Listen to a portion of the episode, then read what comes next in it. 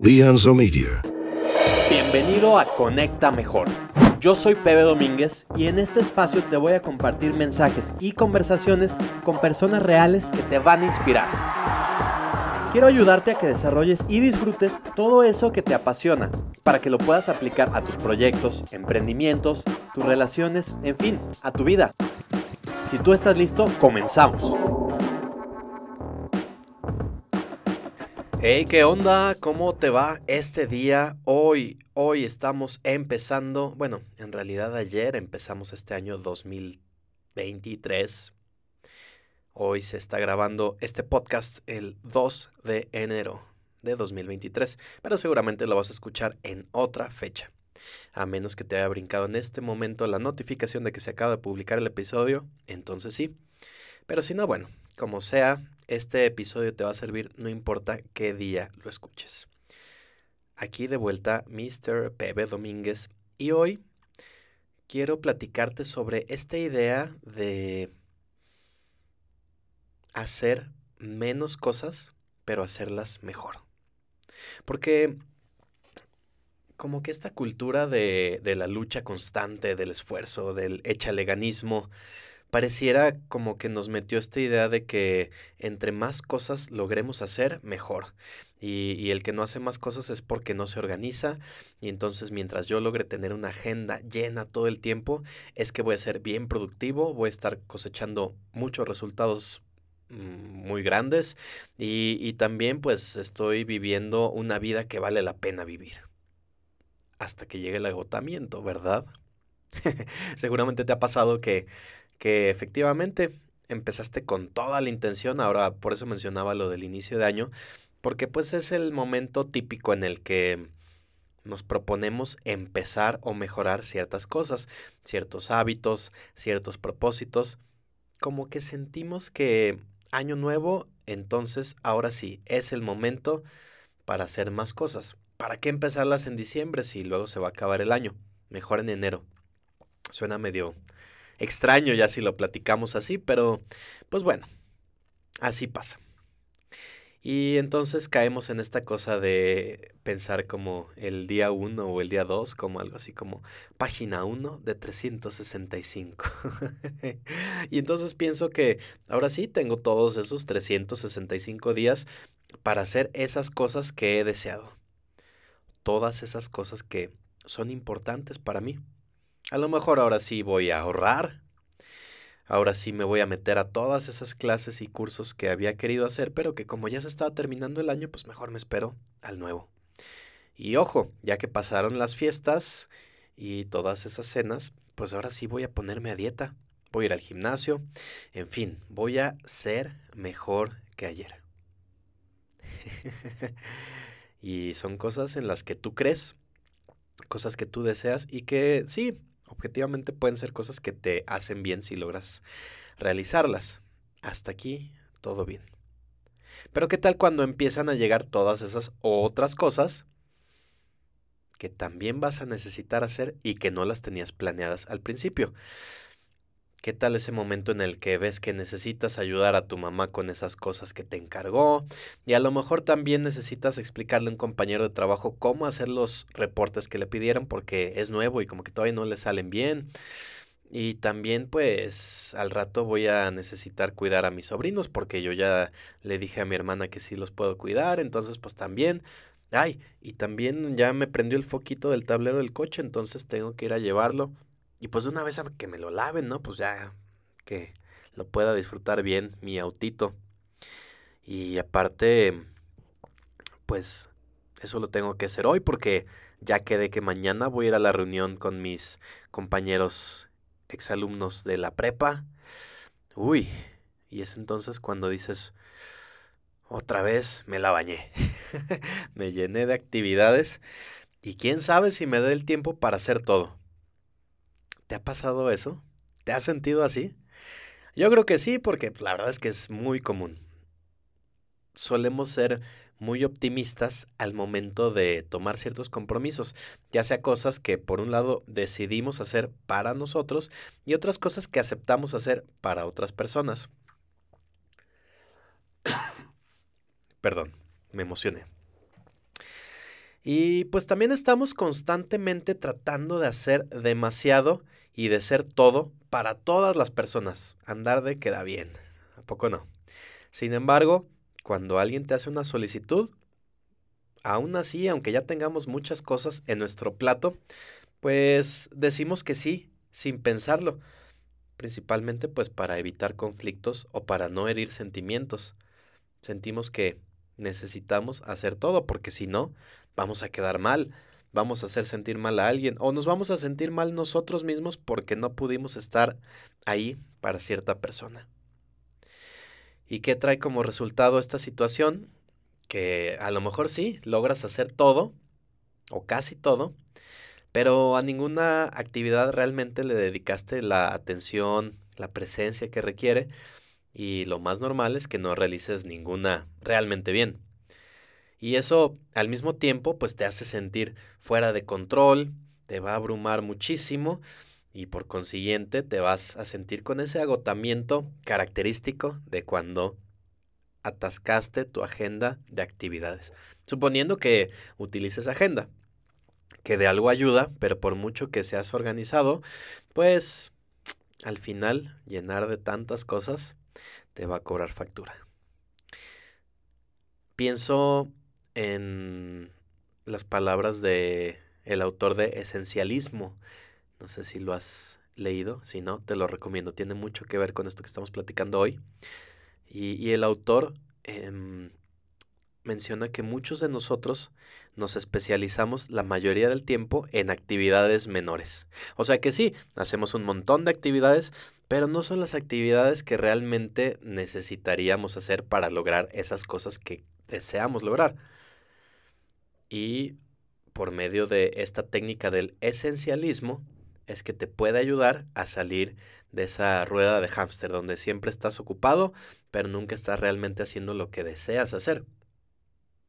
Así que, bueno, por eso es que hoy te quiero hablar de qué se trata esto del esencialismo y también cómo lo puedes aplicar en tu vida para que te enfoques en esas cosas que realmente quieres hacer y también para que hagas a un lado todas esas que objetivamente te están estorbando para lo demás que ya te propusiste lograr. Como tal, el esencialismo se define como la búsqueda constante y enfocada de menos cosas, pero mejor hechas. O sea, no se trata ni siquiera de ser más eficiente o de hacer más con menos, o menos con menos, como normalmente sucede, como muchas veces exigen las empresas a los empleados. Más bien requiere detenerse regularmente para que te preguntes si estás gastando tu tiempo y recursos o invirtiendo, si lo quieres ver así, si estás utilizando tu tiempo y recursos en las cosas correctas. Así que tú te preguntarás, bueno, ¿por qué debería yo empezar a aplicar esto del esencialismo? Bueno, en realidad creo que sería una pregunta retórica porque ya empieza a parecer algo necesario, ¿verdad? Si, si se te antojó eh, sentirte en algún momento con esta visión de que estás haciendo únicamente las cosas que te están llevando a donde quieres llegar y puedes hacer un lado las que no, a lo mejor de principio te choca, ¿no? Como de, pero ¿por qué voy a hacer menos cosas si siempre hago muchas cosas? Bueno, si contrastamos esto con los resultados que hoy estamos teniendo, probablemente valga la pena intentarlo. Por lo menos intentarlo. Y si ves que es algo que te funciona, pues bueno, se podrá ir puliendo.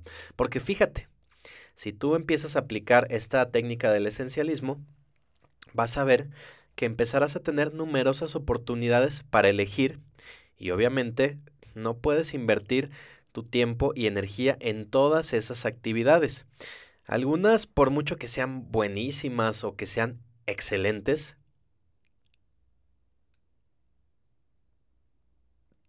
hay otras que podrían parecer igualmente buenas, pero que no son realmente importantes o que son poco cruciales o que no son nada esenciales. Básicamente, si pensamos en esencialismo, es saber diferenciar entre opciones, entre todas esas opciones que tienes, y seleccionar solo las que son esenciales, como su nombre lo dice. Ya empieza esto a sonar redundante, pero pues, creo que esta es la manera en la que vamos a poder interiorizar el concepto y sobre todo, pues aplicarlo para que tomes aquellas cosas que te van a funcionar y hagas a un lado todo eso que te está distrayendo, que te está restando energía y a lo mejor te da esa falsa ilusión de logro, pero que en realidad pues no estás haciendo mucho. Adoptar un enfoque esencialista es similar con a, imagínate que hoy te propones a organizar tu closet, tu armario. Seguramente te ha pasado que después de un tiempo que ya lo descuidaste, pues está todo desordenado. A lo mejor no encuentras esa ropa que querías usar o de pronto ya ni te acordabas que tenías ciertas prendas. Y pero lo que normalmente pasa cuando llegas a, a hacerte esta terrible afirmación de no tengo nada que ponerme, muchas veces es que está tan desordenado que realmente no encuentras eso que sí te serviría y ves un montón de cosas que no te sirven.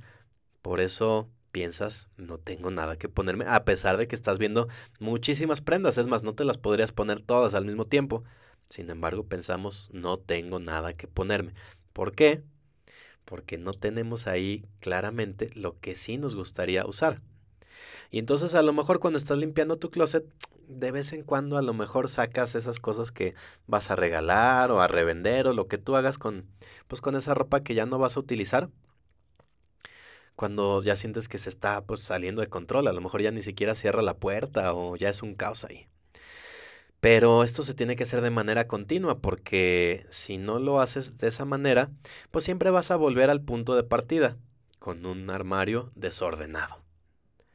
Y este ejemplo me gusta porque pues es muy fácil de relacionarlo a cualquier otra cosa con tu vida. Porque por muy buenas que sean tus intenciones, vas a decirle sí a demasiadas cosas sin un sentido de propósito general y pues obviamente tu agenda muy pronto se va a llenar de cosas. Muchas actividades están en curso y pues al menos que tengas este sistema para purgarlas, se van a expandir para llenar tu tiempo automáticamente. ¿Te acuerdas cuando platicamos de la ley de Parkinson en donde se dice que una actividad te va a llevar el tiempo que le destinaste para hacerla. O sea, digamos que si hablas del closet, puedes decir, bueno, si, si, digo que tengo una semana para ordenar el closet, te vas a tardar una semana en ordenarlo. Efectivamente, a lo mejor lo vas haciendo a ratitos o a lo mejor ya tienes un horario fijo, como sea. Pero si por otro lado dices, solamente tengo una hora para ordenar mi closet, de alguna manera te lo ingenias y sale, bueno, claro, tiene que ser con cosas realistas, ¿no? Pero más o menos así es como funciona esta situación de eh, o, este fenómeno de Parkinson, la ley de Parkinson, que se aplica a otras áreas, ¿no? Es, es como esta del 80-20 que también aplica en, en muchas otras áreas, ya hemos platicado de eso. Pues bueno, esto es lo que normalmente sucede cuando dices todavía hay tiempo para algo más y algo más y algo más, cuando a lo mejor al principio sentías que ya no te daba el tiempo, pero siempre encontraste un huequito para hacer algo más. De nuevo, vamos a evidenciar esto y vamos a cuestionar si realmente es positivo realizar tantas actividades. Porque, pues a poco no, por mucho que ya sientas que, pues, que ya tienes todo tu, tu cuerpo o tu mente o todo tu espacio puesto en ciertas actividades, pues siempre va a llegar alguien a pedirte por ahí ayuda con algo. Y lo complicado de esto es que cuando nos piden un favor, a menudo nos sentimos como si estuviéramos atrapados creyendo que realmente no tuvieras la opción de decir que no. Esto es una cuestión pues más social, creo yo, porque pues estamos acostumbrados a buscar esta aceptación, a incluir a las personas, a apoyar siempre que se pueda. Entonces como que no vemos como una opción decir no cuando realmente vemos que no nos va a dar el tiempo o las ganas, porque también es válido. Y cuando estamos accediendo a los deseos de otra persona, ¿qué está pasando? Renunciamos a nuestro poder de elegir poco a poco, hasta que llega un momento en el que pues cuando te das cuenta ya estás en el camino que otra persona trazó o que otras personas, pero no el tuyo. Por lo general pensamos en la elección como algo que tenemos, pero no es tanto algo que tenemos o no tenemos, sino más bien algo que hacemos, que decidimos o no hacer. Cuando tomamos una decisión, estamos tomando acción. Por el contrario, las opciones, esas sí son cosas, no son acciones. No siempre controlamos nuestras opciones, pero sí controlamos nuestras acciones. Podemos elegir o rechazar esas opciones. Cuando nos sentimos abrumados por nuestras circunstancias, a menudo olvidamos que tenemos esa capacidad para elegir. Pero si haces una pausa y dices, pues algo debo elegir. Y como sabes, cuando eliges una cosa, le estás diciendo no a todas las demás opciones, porque no puedes hacer todo, por lo menos no al mismo tiempo. Esto tiene también una definición psicológica y se llama la indefensión aprendida que es básicamente cuando no eres consciente de que tienes la opción de hacer las cosas de otra manera o de que hay varios caminos. Mm, fíjate, en, en algún momento que se quería evaluar qué tanto es esto como la manera en que actuamos, decidimos si es algo propio del ser humano, em, un grupo de científicos desarrolló un estudio con perros donde querían eh, poner en evidencia cómo es que funciona esto de la indefensión aprendida. Y se me hizo bien interesante porque imagínate que dividieron a grupos de perros en tres, en equipos, bueno, más bien en tres grupos de, de los que fueran, ¿no? Y por un lado, el grupo número uno colocaron a los perros con arneses o correas que les daban descargas, pero se les daba una palanca que cuando la jalaban detenía las descargas los perros tenían que averiguar que cuando ellos jalaban la palanca dejaban de recibir descargas. Ese fue el grupo 1. El grupo número 2 eran perros que usaban el mismo arnés, que sí les daban descargas, pero nunca les pusieron la palanca para desactivarlas. Y el tercer grupo llevaba un arnés, pero no recibió descargas. El primero llevaba descargas, pero lo podían limitar o cortar. El segundo llevaba, eh, recibía descargas, pero no, no podían desactivarlas.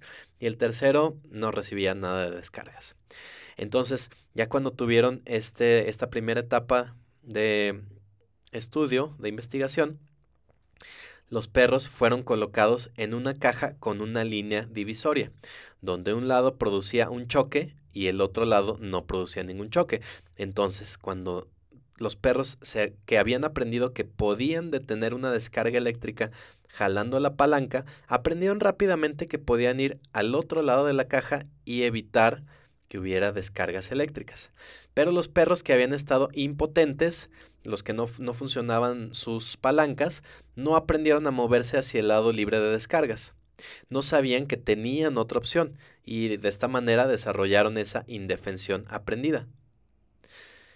Fíjate, ¿cómo se queda esta idea de como que lo traspolas, ¿no? Si antes yo no, no sabía que tenía esta otra opción en este ámbito, probablemente si me ponen en otras circunstancias, tampoco sé que puedo.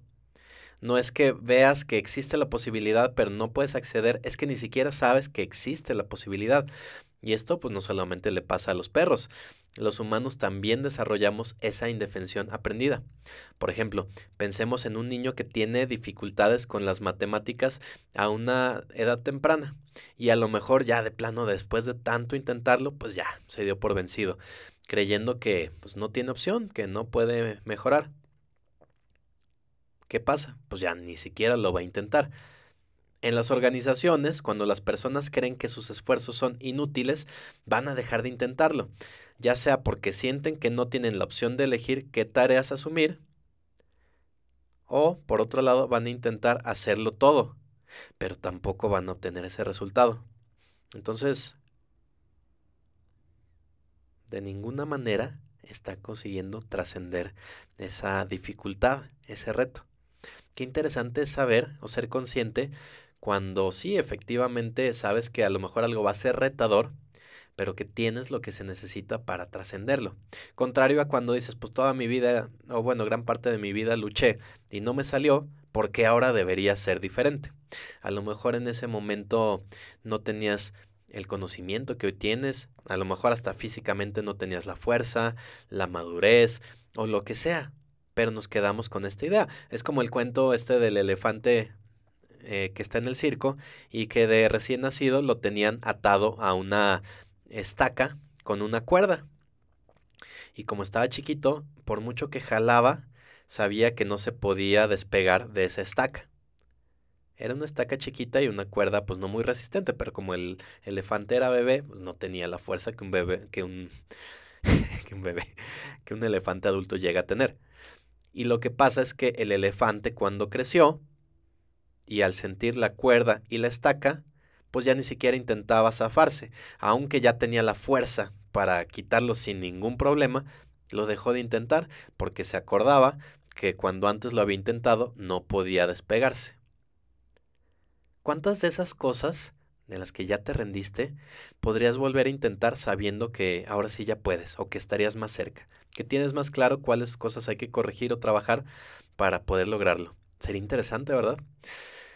Y pues bueno, creo que la parte importante es saber tomar estas decisiones, porque sí, tomar una elección puede ser difícil, como esto que te comentaba, decir no también es complicado. Si dices que sí a todo, no estás tomando como tal una decisión.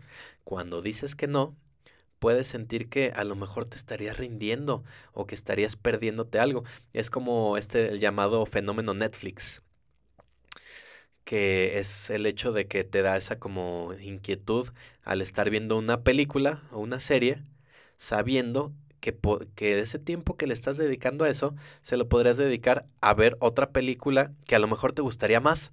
Entonces estás cambie y cambie y cambie y realmente no estás viendo alguna con esa conciencia porque siempre estás creyendo que podrías dedicarle el tiempo a algo mejor. Entonces, por eso es bien importante tener claro cuáles son esas cosas que tú vas a decidir, sabiendo que a lo mejor puede haber mejores decisiones, que a lo mejor también puede haber peor, pero que ahora ya tomaste una y pues por el momento vamos con eso hasta que de plano tengas esa noción de que vale la pena intentar otra cosa. Pero creo que eso ya se va teniendo ahí con la experiencia.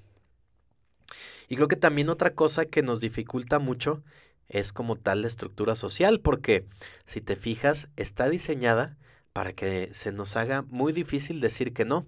Por ejemplo, piensa en todas las presiones publicitarias que nos entre comillas, persuaden, manipulan, persuaden para comprar. O sea, cuando tú compras, estás diciendo que sí, acepto esto que me estás proponiendo. En los restaurantes, por ejemplo, la mesera no solo te pregunta si deseas algo más, sino que a lo mejor ya llega con una charola ya con postres en la mesa y te describe cada opción.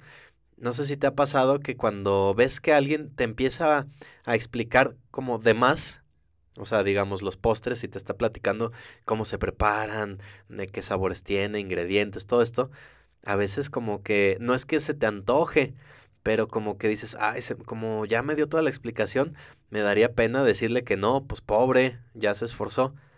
Pero esto no es casualidad, esto se hace justamente para que sientas ese compromiso. Te reto a que la próxima vez no te sientas culpable si es algo que no quieres hacer. Piensa, por ejemplo, en los anuncios políticos que intentan que parezca desastroso votar por el otro candidato. Como que todo va a ser trágico y te ponen el peor escenario posible. Decir que no es más difícil con las personas más cercanas, porque pues Ahí aparte se mezclan pues, sentimientos, a menudo sentimos que tenemos menor opción cuando alguien de tu familia te está pidiendo algo, porque pues a lo mejor esa persona te ayudó en el pasado, a lo mejor no lo quieres hacer sentir mal, a lo mejor tú tienes esa identidad de yo soy una persona que ayuda a sus familiares, entonces, pues eso también puede ser un factor importante. Yo te puedo decir que es algo que a mí me cuesta, sí, sobre todo con la familia, porque pues yo crecí con esta idea de la familia es primero, hay que apoyar a la familia por ser familia. Y creo que con el tiempo medio he ido eh, cuestionando esta situación. Hoy, hoy te puedo decir que sí, sí estoy para las personas cercanas, muchos de ellos son de mi familia, pero por cosas que hemos vivido, por situaciones, por elecciones, no por el simple hecho de formar parte de la misma familia. Pero bueno, pues esas ya son las decisiones que cada quien va tomando y cuáles son las prioridades que podemos tener. Pero bueno, estas decisiones que tomamos son complicadas, pero hay maneras, hay maneras en las que nos facilitaría o que podemos tener más claridad o menos culpa al momento de tomar estas decisiones. Pienso que lo primero que necesitamos tener bien, bien claro es este famoso o ese mm, como mágico propósito. Ahora que si, si ya definiste tus propósitos de año nuevo, pues son esas, los podemos ver como esas cosas que van a ser como tu motivación, tu eje rector para las cosas que deseas hacer. Si tu propósito es invertir tu tiempo en cosas que te edifiquen, lo que sea que eso signifique para ti, pues a lo mejor vas a hacer a un lado todas esas cosas que para ti no sean edificantes. Y básicamente de eso se trata el esencialismo. Se trata de que inviertas tu tiempo y tu energía solo en esas cosas que resultan esenciales para que tú como persona puedas hacer tu contribución óptima a las cosas que más te importan. Solamente a ti. Mm, definitivamente el propósito tuyo va a ser distinto al de la persona que tienes a un lado o al de tus primos o de quien sea, pero no por eso uno va a ser válido y el otro no. El de cada persona, según qué tanto creas en eso, qué tanto signifique para ti, podrá ser más o menos válido. Así que bueno, antes de empezar a eliminar esas cosas, es importante que tengas claro cuál es tu intención o cuál es tu propósito. La mayor contribución que estás tratando de lograr y, y, que esta cosa que deseas lograr y que es distinta a otras opciones que van a ser menos esenciales y que podrías estar persiguiendo si no eres consciente. Lo que sí es que pues debe ser algo muy específico y debe ser medible. Por ejemplo, te puedes preguntar, ¿Cuáles son esas cosas que a mí me dan inspiración? O te puedes preguntar, bueno, ¿qué es eso para lo que yo soy realmente bueno? ¿Qué haría que el mundo fuera mejor? A este tipo de preguntas eh, los japoneses lo llaman el ikigai. Y ellos dicen que esa es la manera de encontrar tu propósito en la vida, porque es el punto en el que convergen ideas como cuáles son esas cosas que disfrutas hacer pero también cosas para las que tú eres bueno para realizar, que no, no siempre son los mismos. a lo mejor a mí me fascina cantar, pero no soy necesariamente bueno. O a lo mejor soy muy bueno para las matemáticas, pero me aburren muchísimo. Entonces, pues va de la mano esta parte de lo que te guste, de lo que eres bueno para hacer, pero al mismo tiempo hay que tomar en cuenta lo que el mundo necesita.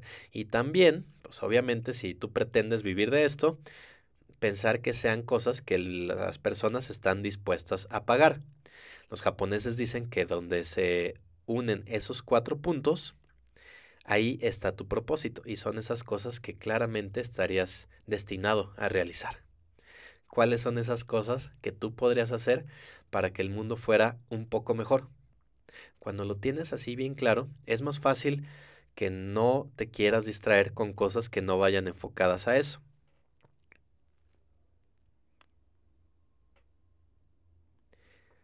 Esto de vivir con, con la idea de enfocarte en lo esencial, lo puedes acomodar en, en tres partes. Mm, y lo podemos, digo, ya sea si seguimos con este ejemplo del closet o de tu vida o cualquier cosa que deseas ordenar, em, el autor de esencialismo te habla de que se divide en tres etapas. La primera etapa es justamente explorar tus opciones. Al momento de ordenar artículos en un armario, normalmente te puedes preguntar si tomas alguna prenda, puedes decir, bueno, ¿esto lo voy a usar objetivamente algún día? Esa es una pregunta como medio al aire. Pero un esencialista sería una pregunta un poco más difícil. Una cosa es que la puedas usar, pero lo realmente esencial es decir, este artículo es uno de mis favoritos y lo uso con frecuencia. No nomás es que te guste y que a lo mejor lo quieras tener ahí por si en algún momento se ofrece. No, necesitas ser un artículo que sea de tus favoritos y que aparte lo uses muy seguido. No se trata únicamente de que tenga valor sentimental o de que te haya costado muy cara esa prenda. Si no la usas, en realidad no tiene que ver con esencialismo. Si la respuesta es no, necesitarías deshacerte de esa pieza. ¿Lo vas a hacer? Bueno, esa es tu decisión. Pero si quieres vivir en torno al esencialismo, pues tengo que decirte que sí. Así que en tu vida la pregunta clave es, ¿esta actividad es esencial para que yo pueda hacer mi contribución óptima? Y esa respuesta solamente tú la tienes. Bueno, ya que cuestionamos cuáles son esas cosas esenciales, es momento del punto número dos, que es eliminar todo aquello que no es esencial. Y de nuevo, hay muchas veces en las que esto es difícil de hacer porque aunque tú sabes que, que, que no lo vas a usar, a lo mejor tienes, tienes miedo a deshacerte de él porque porque caes en el llamado sesgo del costo irrecuperable, que muchas veces no es que valoremos las cosas por, por lo que actualmente valen, sino por lo que te costó obtenerla. Eh, por ejemplo, a lo mejor sí, ahorraste un tiempo ah, hace, no sé, cuando eras adolescente, ahorraste para comprarte cierta prenda, cierta chamarra o, o a lo mejor un abrigo o lo que sea y capaz que ya ni te queda, o, pero lo quieres dejar ahí porque sabes lo que te costó, lo que trabajaste, y dices, no, pues es algo muy valioso, ¿cómo me voy a deshacer de eso? Cuando en realidad, pues la meta ya la obtuviste.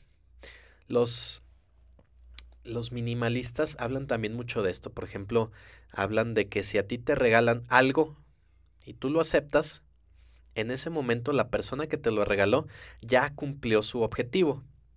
O sea, quería hacerte sentir bien y por consiguiente también sentirse bien de lo que esa persona te regaló, te agradó. Ahí ya se cumplió el objetivo.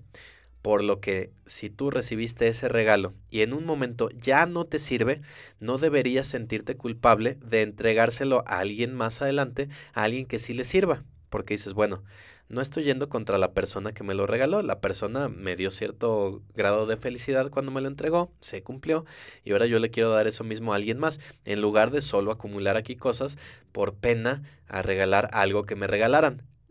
que eso es algo que muchas veces hacemos. ¿Te fijas cómo hay cosas que tienes ahí guardadas, pero no te animas a venderlas o a regalarlas porque alguien que aprecias te lo regaló y como que eso te recuerda a la persona, cuando en realidad podrías decir, bueno, si si esa persona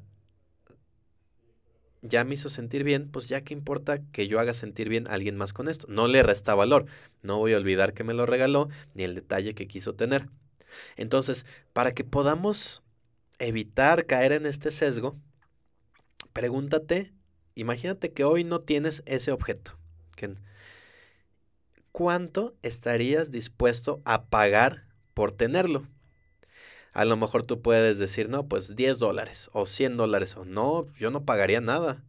O es más, no, eso ni aunque me pagaran me lo llevaba.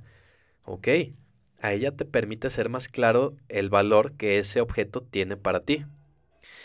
Por ejemplo, y a lo mejor hay cosas que no son tan, o sea, bueno, objetos así porque son tangibles en cuestión de cuestión monetaria, pero a lo mejor podrías decir, bueno, si pensamos en actividades que realizas, a lo mejor te puedes preguntar, porque una cosa es que digas, no, es que ya llevo tanto tiempo ensayando, practicando, que sería absurdo dejarlo. Pero a lo mejor ya ni siquiera te está dando felicidad, ya ni siquiera lo disfrutas.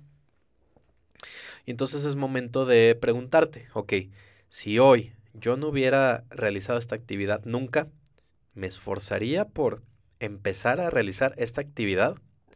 ¿Cuánto tiempo le dedicaría? ¿Qué podría estar haciendo? Si la respuesta es no, probablemente no sea una actividad esencial para ti. Entonces, no solo debes ordenar los elementos no esenciales, ya sean posesiones o sean actividades, sino que también debes estar constantemente eliminándolos. No solo decir dejo al final lo menos importante, sino decir, ok, ¿cuáles de esas cosas menos importantes puedo definitivamente eliminar y dejar espacio para otras actividades que sí son esenciales y que hoy no estoy realizando. Entonces, ya que tenemos esto, es momento de pasar a nuestro punto número 3, porque de nada sirve que lo realices una vez. El punto número 3 tiene que ver con ejecutar de manera rutinaria. O sea, por ejemplo, para que tu armario se mantenga organizado, vas a necesitar un sistema de mantenimiento que sea automático. Y lo mismo va a pasar en tu vida. Una vez que hayas decidido qué cosas perseguir, o sea, aquellas cosas que te permiten hacer tu contribución de más alto nivel, vas a necesitar un sistema para hacer aquellas cosas que son importantes y que necesitas que sean simples de realizar y rutinarias. Por ejemplo, se dice mucho que hay que eliminar esta fricción o estas barreras que podrían estarte dificultando hacer las cosas. Digamos que ya te propusiste empezar a llevar una dieta, a comer más saludable. Pero qué tal que tú llegas a tu casa, abres la despensa, ya tienes muchísima hambre y solo te encuentras comida mm, pues no nutritiva o pura comida chatarra tal vez, alimentos procesados, etcétera pues ese momento va a ser muy difícil que te mantengas consciente y, que sigas con este propósito que te pusiste de comer de manera saludable. Entonces, para eliminar esas barreras que hay que hacer, bueno, no esperarte a que te ataque el hambre, sino con un buen tiempo antes ir y pues surtirte de todas esas cosas que vas a necesitar para comer saludable. Lo mismo, si a lo mejor al día siguiente te quieres levantar temprano para ir a para salir a correr, por ejemplo, pero te levantas y te tardas en porque no encuentras uno de tus tenis o a lo mejor no, no tienes ropa limpia para salir a hacer ejercicio o lo que sea, pues ya te va desmotivando. Contrario a que si desde la noche anterior dejaste ya tu ropa preparada y tienes menos decisiones que tomar y simplemente ponerte la ropa y salir, eso te va a quitar fricciones al objetivo que deseas realizar. Entonces, ay, una vez que tenemos esto, es importante y esto creo que yo no sé si sea como un problema que como latinos tenemos, pero lo que sí estoy seguro es que como tal los mexicanos sí lo tenemos muy marcado, es que no sabemos o nos cuesta muchísimo decir no. Y esta va a ser una de las habilidades más cruciales para el esencialismo. Saber decir no. A ver, practica conmigo. Una, dos, tres. No. si no puedes decir que no a lo que no es esencial, pues no vas a tener el tiempo y mucho menos la energía para dedicarte a las cosas verdaderamente importantes para ti. Y pues sí, la verdad es que decir no te va a hacer sentir incómodo porque es algo socialmente incomprendido, como que algo que no debería ser, ni siquiera sabemos bien por qué, pero nos quedamos con esa situación de quedar bien, ¿no? Quedar bien con la tribu porque, pues para que te asegure eh, protección, comida, cosas que cuando vivíamos en cuevas era importante, pero que ahora pues realmente no tiene mucho sentido, pero lo seguimos haciendo. Pareciera que solo tenemos dos opciones atrevernos a decir que no y soportar esa incomodidad inmediata o bien decir que sí y arrepentirte por mucho más tiempo por decir que sí algo que en realidad querías decir no. Sin embargo, hay, hay maneras de decir no de manera... maneras de manera... de forma sutil, educada y creo que sobre todo empática porque no se trata de ser falsos, sino de mostrar que pues estás diciendo no porque es algo que no va contigo y eso no quiere decir que no aprecies a la persona, no quiere decir que no la valores, sino que pues tienes otras cosas que necesitas hacer. Mm, y yo creo que es importante tomar en cuenta algunas cosas al momento de, de atrevernos. Creo que esto puede ayudar mucho a, a aliviar esta culpa. Hay que tomar en cuenta primero que cuando estás diciendo no, se lo estás diciendo a la acción, no a la persona. O sea, rechazar la solicitud de alguien no es lo mismo que, rechazar a alguien.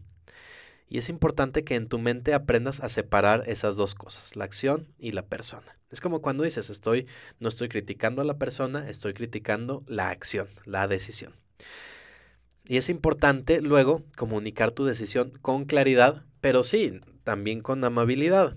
No se trata de nada más decir, bueno, o sea, sí lo puedes hacer, claro que lo puedes hacer. Puedes simplemente contestar, no. y ya, no tendrías que dar más explicación para eso. Pero si quieres vivir en armonía con la sociedad. Eh, bueno, creo que tal vez sea importante tener esa empatía. Es posible que desees rechazar la esta eh, invitación, tal vez, esta solicitud más bien, sin utilizar la palabra no. Y a lo mejor podrías em, mencionarle a la persona que sí, en algún otro momento tal vez sería muy bueno hacerlo, porque te gustaría hacerlo, pero justo en este momento ya tienes muchas cosas en tu plato, ya tienes muchas cosas por hacer y no quisieras quedar mal pues con ninguna de las que ya te comprometiste. Y, y creo que también al mismo tiempo ayudaría a entender cuáles son esas cosas que están en juego o a qué cosas necesitarías renunciar si tú en este momento dices sí a algo que te están pidiendo. Y vas a ver cómo, si ya eres consciente de esto, es mucho más fácil rechazar esa solicitud porque sabes lo que implica. Y ojo, hablando de esta situación socialmente incómoda, es importante que sepas que podrías efectivamente sí ser impopular temporalmente. Porque cuando dices que no, la otra persona puede sentirse decepcionada o enojada, porque no es algo común podrá pensar que es algo personal, que estás molesto con la... o, lo que sea. Sin embargo, pues esta ira, esta molestia suele ser a corto plazo. A largo plazo la otra persona lo que va a pasar es que podrá respetarte más debido a que aprendiste a demostrar que tu tiempo es valioso, que, que tú valoras mucho más tu tiempo y tus objetivos a la popularidad que te podría ofrecer temporalmente aceptar todo lo que te piden. Esto me, me gusta mucho porque es curioso. Fíjate cómo cuando como que alguien que accede todo tiempo ya ni siquiera se valora realmente lo que lo que te está ofreciendo. En cambio, ¿qué tal cuando es como imagínate que tus papás siempre les pides permiso y normalmente no te dejan para salir así con, con amigos o o para una actividad, lo que sea. Y de pronto un día te dicen que sí, pues como que te sabe a gloria, ¿no? lo mismo pasa así como cuando, cuando una persona dice no, cuando quiere decir no y tú lo sabes, quiere decir que cuando te dice que sí, sabes que es auténtico, que realmente lo quiere hacer.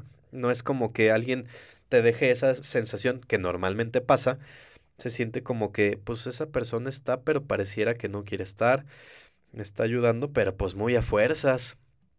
Entonces vas a ver cómo dejamos también de darnos tanta importancia. Cuando alguien llega y te pide ayuda, tú piensas que si le dices que no, entonces esa persona se va a quedar sin hacer eso que necesita. Cuando en realidad a lo mejor ya le preguntó otras tres personas antes que a ti y si le dijiste que no, probablemente le pregunte a un par más hasta que alguien le diga que sí. No se va a quedar con el rencor de esta persona me dijo que no y por culpa de esa persona no lo pude lograr.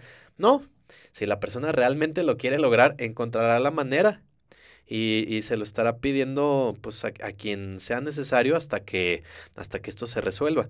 Dejemos de darnos tanta importancia sobre las actividades o la vida de otras personas. Pero eso sí, también es bien importante ser muy claros con no dejar colgados a las personas. Porque, ah, bueno, muchas veces a lo mejor preferiríamos tener un no definitivo que una respuesta medio al aire, como pues vamos a ver, ¿no? Como el clásico, bueno, aquí pasa mucho que a lo mejor te quieres reunir con tus amigos y tú los invitas porque a ti te emociona y piensas que los demás también les emociona y muchos te dicen, ay, pues el clásico, pues deja ver, yo, yo creo que sí. O el clásico, ¿hasta qué hora vas a estar? es como el, nomás estoy viendo o a qué hora cierras. Eh, cuando en realidad o a, lo mejor piensas en un pretexto. hace, hace unos días tuve un, momento así medio de contraste. Vinieron a, a visitarnos unos amigos de Perú. Y, y en una ocasión se, se, organizó una reunión porque era el cumpleaños de uno de nuestros compañeros. Y yo la verdad es que pues estaba cansado y, y no, no, tenía muchas ganas de salir. Y me preguntaron, me preguntaron si iba a ir y yo les dije no. Y se quedaron como sorprendidos porque normalmente cuando dices no, esperas que venga un motivo por el cual no lo quieres hacer. No, no como que solo dices no. Y lo primero que me dijeron fue, ah, mira qué, qué curioso. A nosotros nos dijeron que los mexicanos a todo decían que sí, aunque no lo fueran a hacer, pero que a todo decían que sí. Y yo la verdad es que no, no era tan consciente de que eso era algo propio del mexicano. No sé si pasa en otras culturas, pero aquí sí lo vivimos mucho así nos da ese miedo, como que no, pues qué. Y, y, incluso así como que se quedaron esperando una. Hasta que uno de ellos me preguntó, bueno, pero ¿por qué no? y todavía se sorprendieron más porque les dije, pues no, es que yo a esa hora prefiero estar en otro lugar haciendo otra cosa con otras personas. Como que no, no, no lo entendían. ¿De verdad nos estás diciendo esto? Y a mí, no sé, en ese momento me sentí en confianza, me sentí como muy cómodo de, de decirlo así, de no tener que inventar una excusa o mencionar una excusa, pero me doy cuenta que eso no es lo común. Por lo mismo, a lo mejor sí hay que tener un poco más de tacto, porque pues como no es tan común, sí podrían tomártelo a mal. Bueno, no sé, es otra de las cosas con las que estoy lidiando, cosas que estoy aprendiendo a llevar y que quiero saber cómo, cómo hacerlo de una mejor manera en la que sí, obviamente ponga como prioridad las cosas en las que yo creo, pero también pueda mm, pues considerar a las personas para evitar que esto se vuelva en un momento socialmente incómodo. es, es, está bien, a lo mejor pensar, digo, si, si quieres mostrarle a la persona que sí te importa, pero en ese momento quieres decir que no, bueno, es tan claro como decir, ¿sabes que En este momento no. Si quieres, das una explicación o no, simplemente dices no. Pero, ¿qué tal si lo intentamos la próxima semana o en un mes más o, realizamos otra actividad o lo dejes abierto como, pues sí, seguro en, otro momento lo podemos hacer. Si realmente es algo que quieres hacer, no lo digas simplemente por quitarte la presión momentánea, porque te lo van a volver a, a decir. Van a decir, pues si tú me dijiste que en otro momento, este es otro momento, pero que sí sea una forma de demostrarle a la persona que lo estás tomando en cuenta. Porque sí, también hay muchas veces que nos apresuramos a decir que sí. Y, eh, y, a veces ya te comprometiste y después vuelves y checas tu agenda y te das cuenta que ya tenías algo agendado en ese momento. Y yo creo que pues lo más claro es decir, sabes que mira, ahorita no traigo aquí mi agenda, déjame checar y te aviso.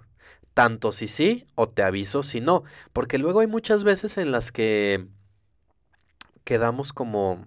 Mm, no, pues ya, como, como no puedo, pues ya ni le aviso. Ya nadie, el clásico, ya nadie dijo nada, pues ya no se hizo. Y yo creo que sí conviene avisar porque la otra persona podría estar esperando. Podrías estar incluso tú disponiendo el tiempo de alguien más al tardarte en darle una respuesta.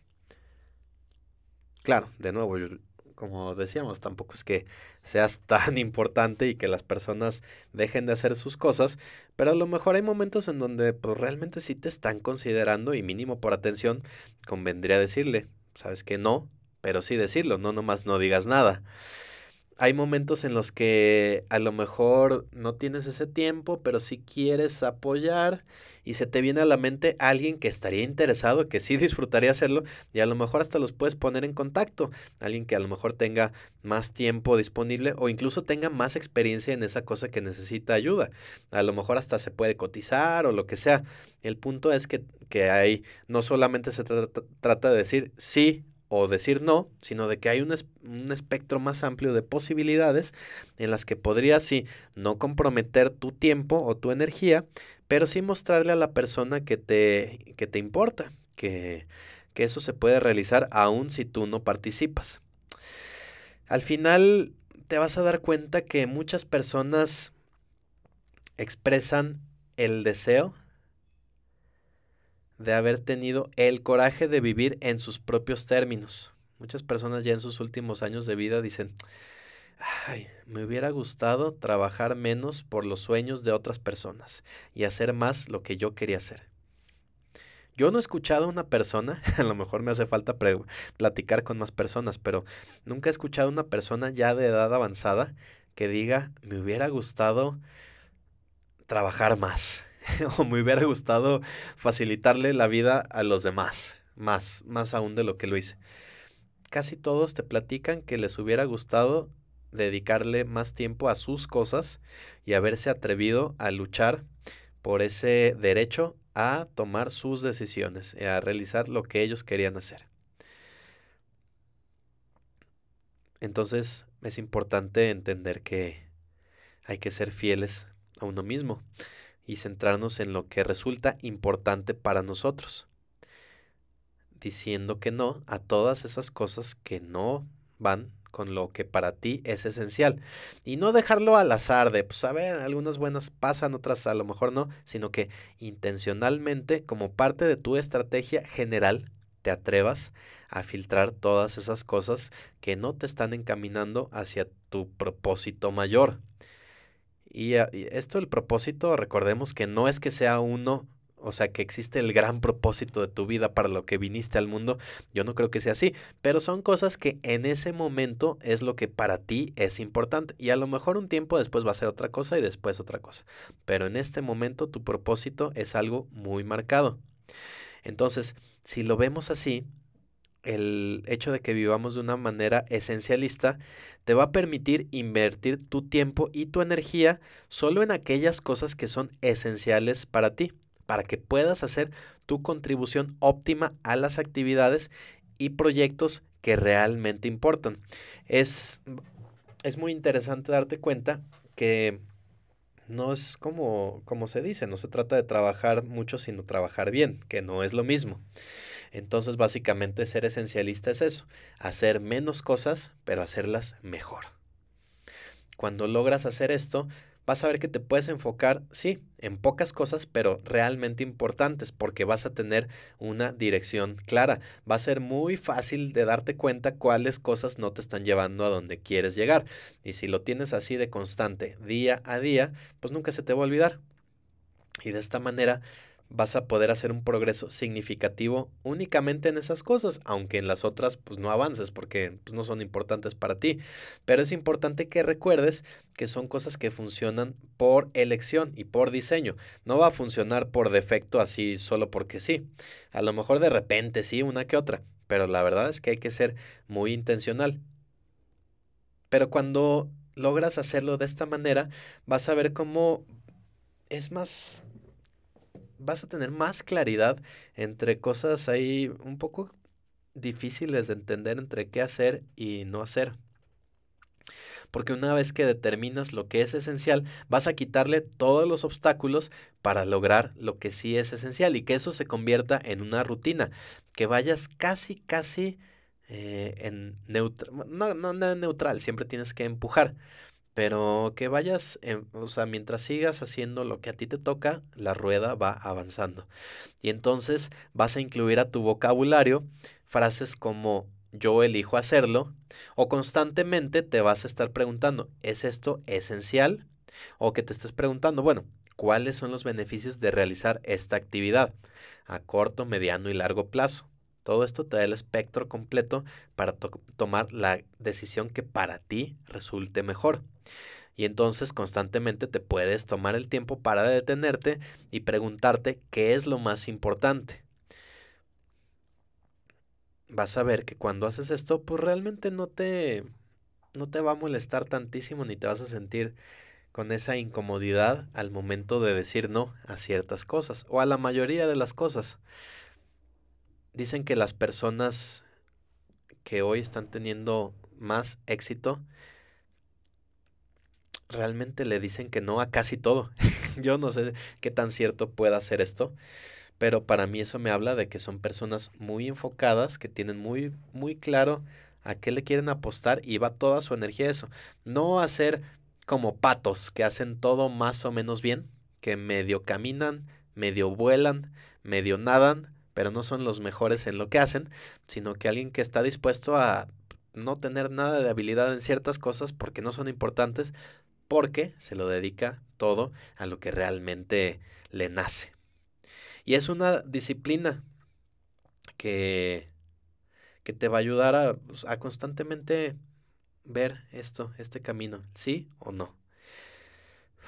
Va a haber opciones que a, a, lo mejor va a haber situaciones en las que es difícil tomar la decisión porque a lo mejor va a haber algunas opciones que incluso son atractivas, pero que la verdad es que te están despegando de donde quieres estar. Entonces, pues bueno, se trata de aprender a hacer menos, pero hacerlo mejor para que puedas vivir una vida fiel únicamente a tus convicciones, a lo que tú decidiste para ti. Y como resultado vas a poder realizar un trabajo sobresaliente, vas a lograr hacer las cosas bien y al mismo tiempo sentirte en control y lleno de energía, porque te va a estar motivando eso que quieres hacer. No vas a estar levantándote o con esa pereza para levantarte porque vas a hacer algo que ni te gusta, ni siquiera entiendes por qué lo estás haciendo. No. A lo mejor va a ser algo pesado, no te digo que no, pero vas a tener ese impulso, esa motivación, porque es algo en lo que tú crees y lo que estás convencido que quieres realizar. Entonces, pues bueno, con esto termino este episodio número 70 de Conecta Mejor. Vamos a tomar ese tiempo para decidir qué queremos hacer y no enfocarnos en hacer tantas y tantas y tantas cosas, sino a lo mejor elegir unas pocas, pero hacerlas lo mejor que cada uno podamos. Entonces, por aquí nos escuchamos, nos escuchamos muy pronto. Yo soy Pepe Domínguez y te mando un gran, gran abrazo. Adiós.